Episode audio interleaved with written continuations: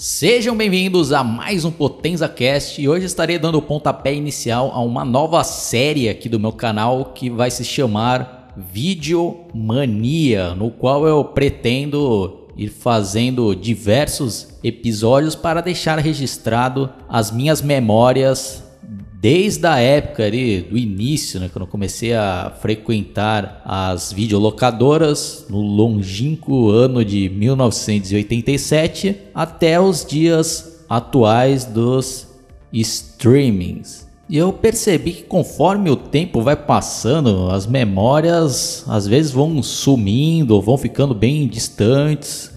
E às vezes do nada me vem algum flash ali de memória e muita coisa vai se perdendo com o tempo, né?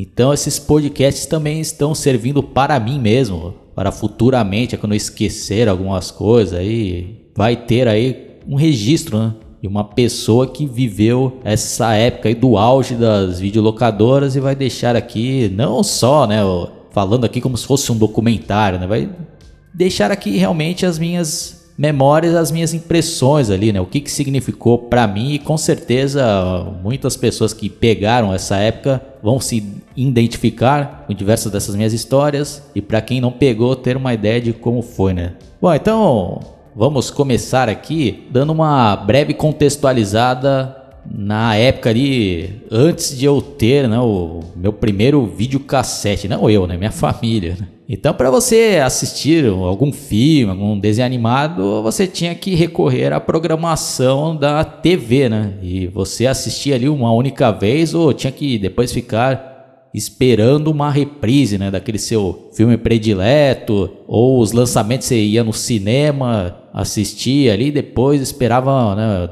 um século para ele passar na televisão.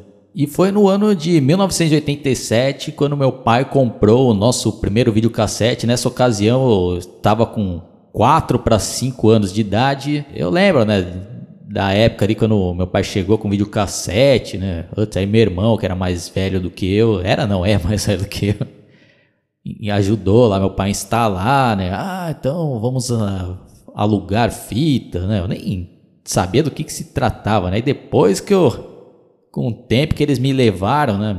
Uma videolocadora, que inclusive foi até a primeira que a gente fez uma ficha que se chamava Disque Vídeo. E por incrível que pareça, eu tenho até hoje o cartãozinho de sócio. Eu vou até depois colocar aí a imagem para ilustrar para quem estiver conferindo pelo YouTube. Se você estiver pelo Spotify, só vai ficar aí no áudio, né? Então, mas tem a versão no YouTube que eu vou colocando imagens para ilustrando esse podcast. Eu lembro que chegou, cheguei lá e tinha, né, a sessão ali de, de infantil e naquela ocasião quase não tinha capas de VHS ali, as pouquíssimas que tinham ficavam tipo expostas ali atrás do balcão e a grande maioria do catálogo eram em fichinhas ali que ficavam penduradas nas paredes ali, né, dividido ali por sessão, né, aventura, terror, infantil.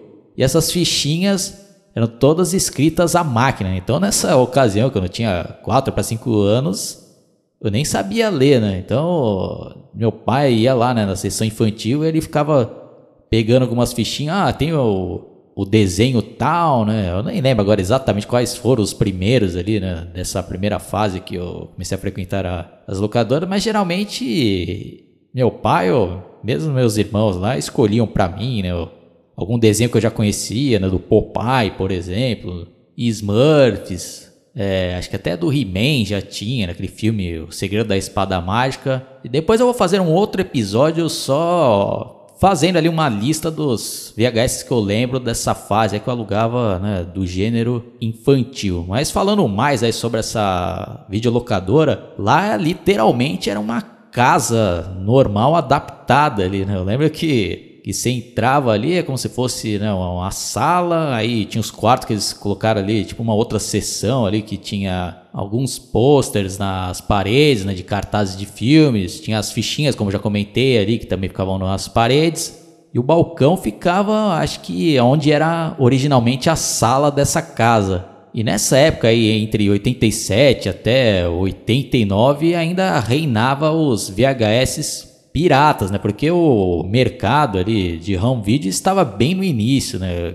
Várias produtoras grandes ali, acho que como o Warner, por exemplo, não lembro se exatamente é o Warner, né? mas eu sei que tinha várias grandes que eles ainda nem tinham chego no Brasil, né, para investir nesse mercado de home video. Então, tinha toda uma pirataria que rolava, né? Eu sei que acho que devia ter empresas não oficiais aqui no Brasil que iam lá para fora, copiavam VHS lá nos Estados Unidos, ou tinha bastante também gravações da TV americana e aqui no Brasil eles legendavam essas fitas e tiravam cópias e vendia né, depois para as videolocadoras, né? Porque nessa época ainda não tinha nenhum órgão que fiscalizasse as videolocadoras e, como eu já comentei, né, diversos dos grandes estúdios nem estavam aqui no Brasil trabalhando nesse mercado de home video, então só posteriormente quando eles começaram né, a investir nesse mercado, eles começaram a correr atrás para combater a pirataria dos seus títulos, né? Tanto que depois foi criado ali um órgão, eu não lembro agora o nome,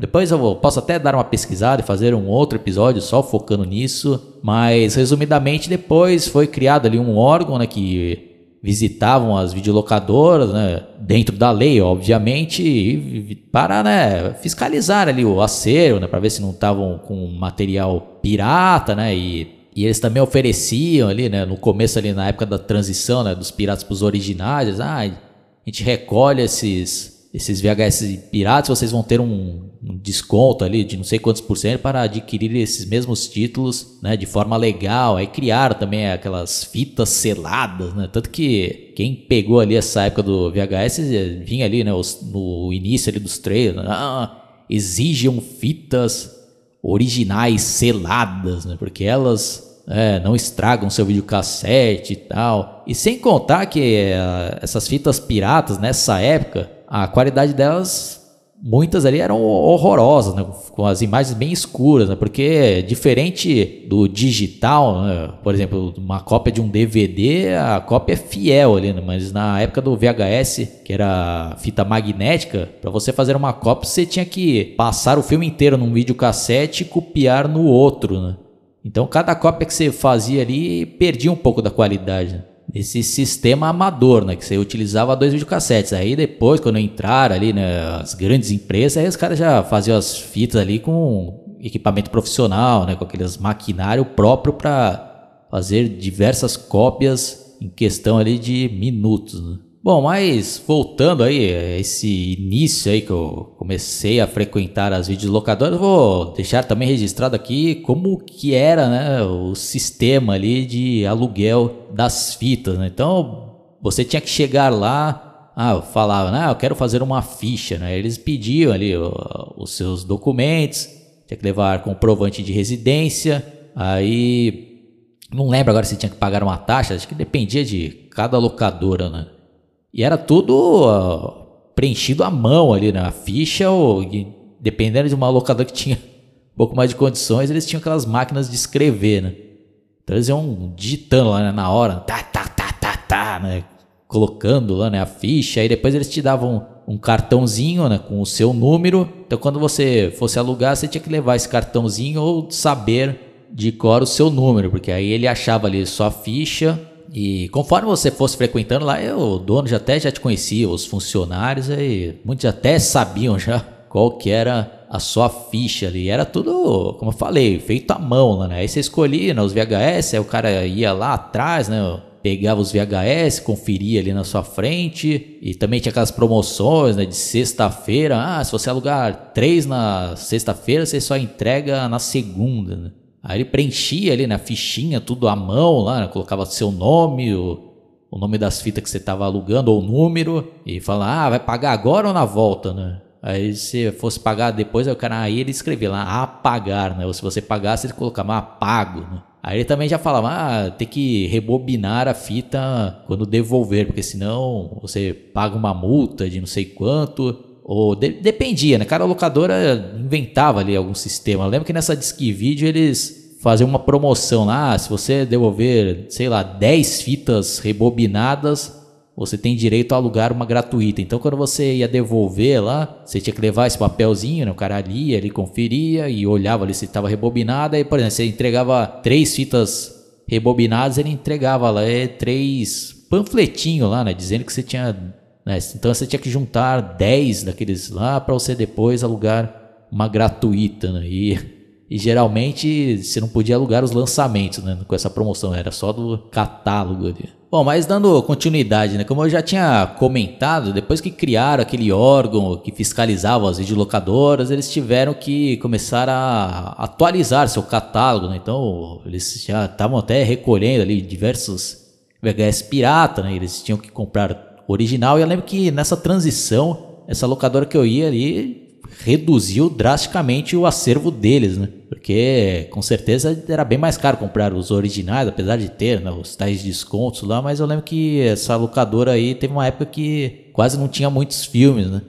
Então a gente começou a frequentar diversas outras, né? E sem contar que demandava bem mais espaço, né? Para quem queria expor as caixinhas dos VHS, né? Porque, por exemplo, aquela primeiro locador que a gente era sócio, a Disque Video, era um lugar relativamente pequeno, né? Então não tinha como ficar expondo ali diversos caixinhas de VHS, entendeu? Eles tinham uma seção que eles até colocavam as caixinhas e outros mantiveram aquele sistema das fichinhas, né? E até essas fichinhas começaram a ganhar uma atualização, né? Porque até as fitas seladas lá, diversas empresas também, além de oferecer o estojinho, né? Com, com a capa ali do filme, também ofereciam essas fichinhas já um bagulho mais profissional, um bagulho impresso ali com a capa do filme ali, pra né, facilitar esse sistema de algumas locadoras, né? Aí tinha uma outra locadora também que marcou época, aqui na minha cidade que se chamava Videofox, né? Que também era uma outra casa adaptada, mas só que lá era tipo um casarão mesmo, né? Então era,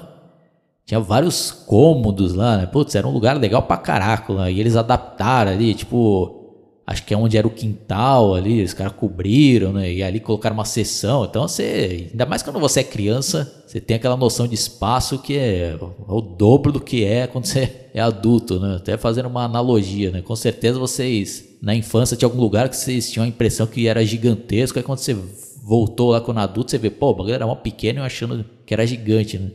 Então, para as minhas lembranças ali, essa locadora era gigantesca lá, né? Porque tinha vários cômodos, separado por gênero.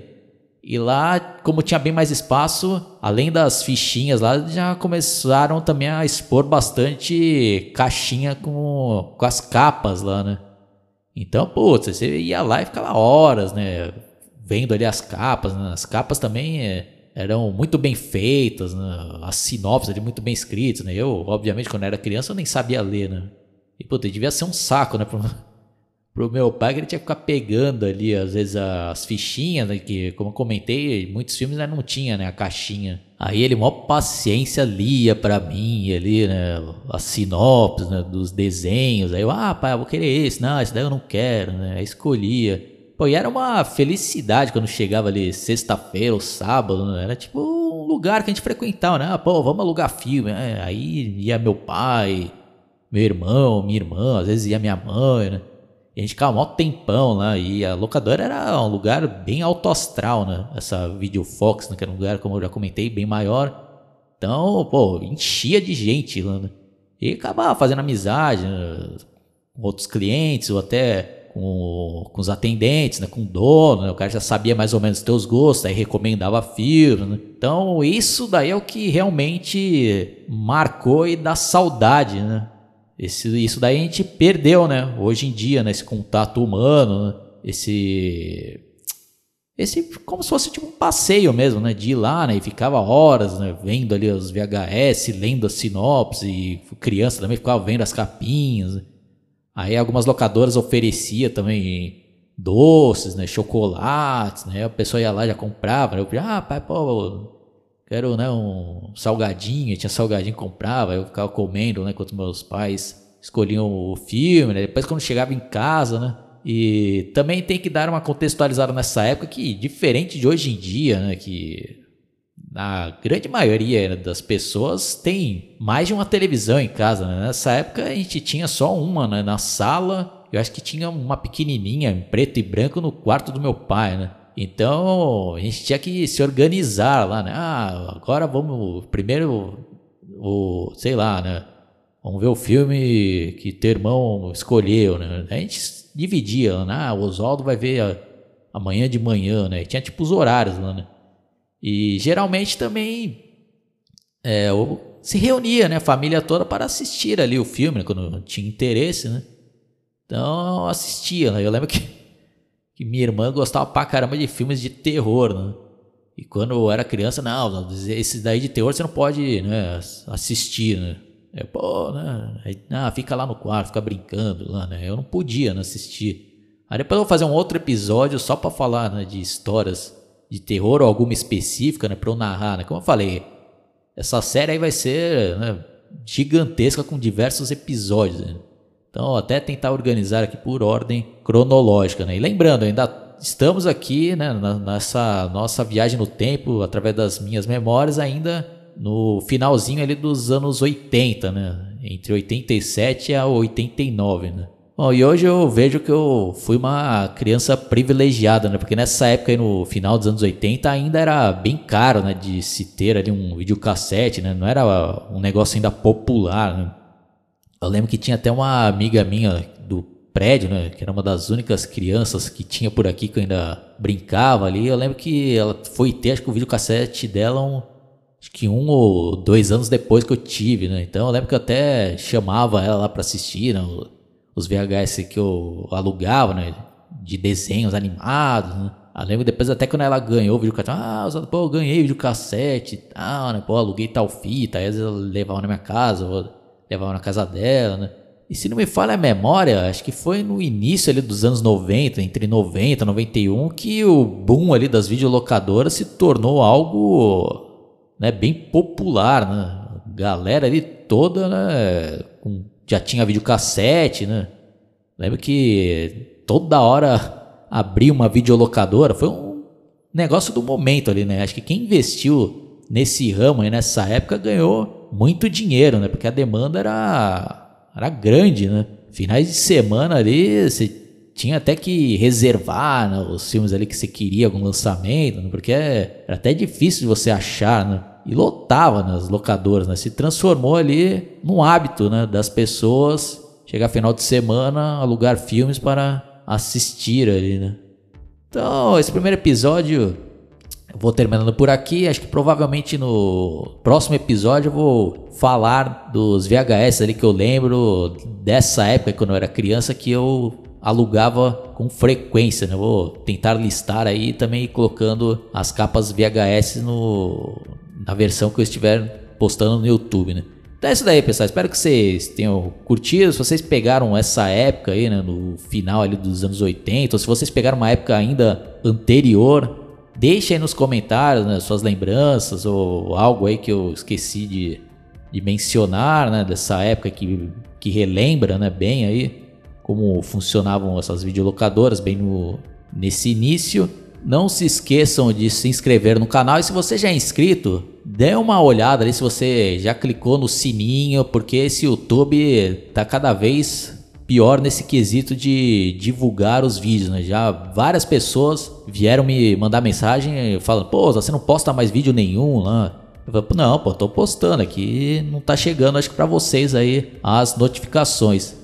E se você também estiver escutando esse podcast pelo Spotify, Google Podcast ou por alguma outra plataforma, se inscrevam também aí no canal, dê uma fuçada que provavelmente vai ter outros podcasts do seu interesse. E agora vou terminando por aqui. Até a próxima. Falou!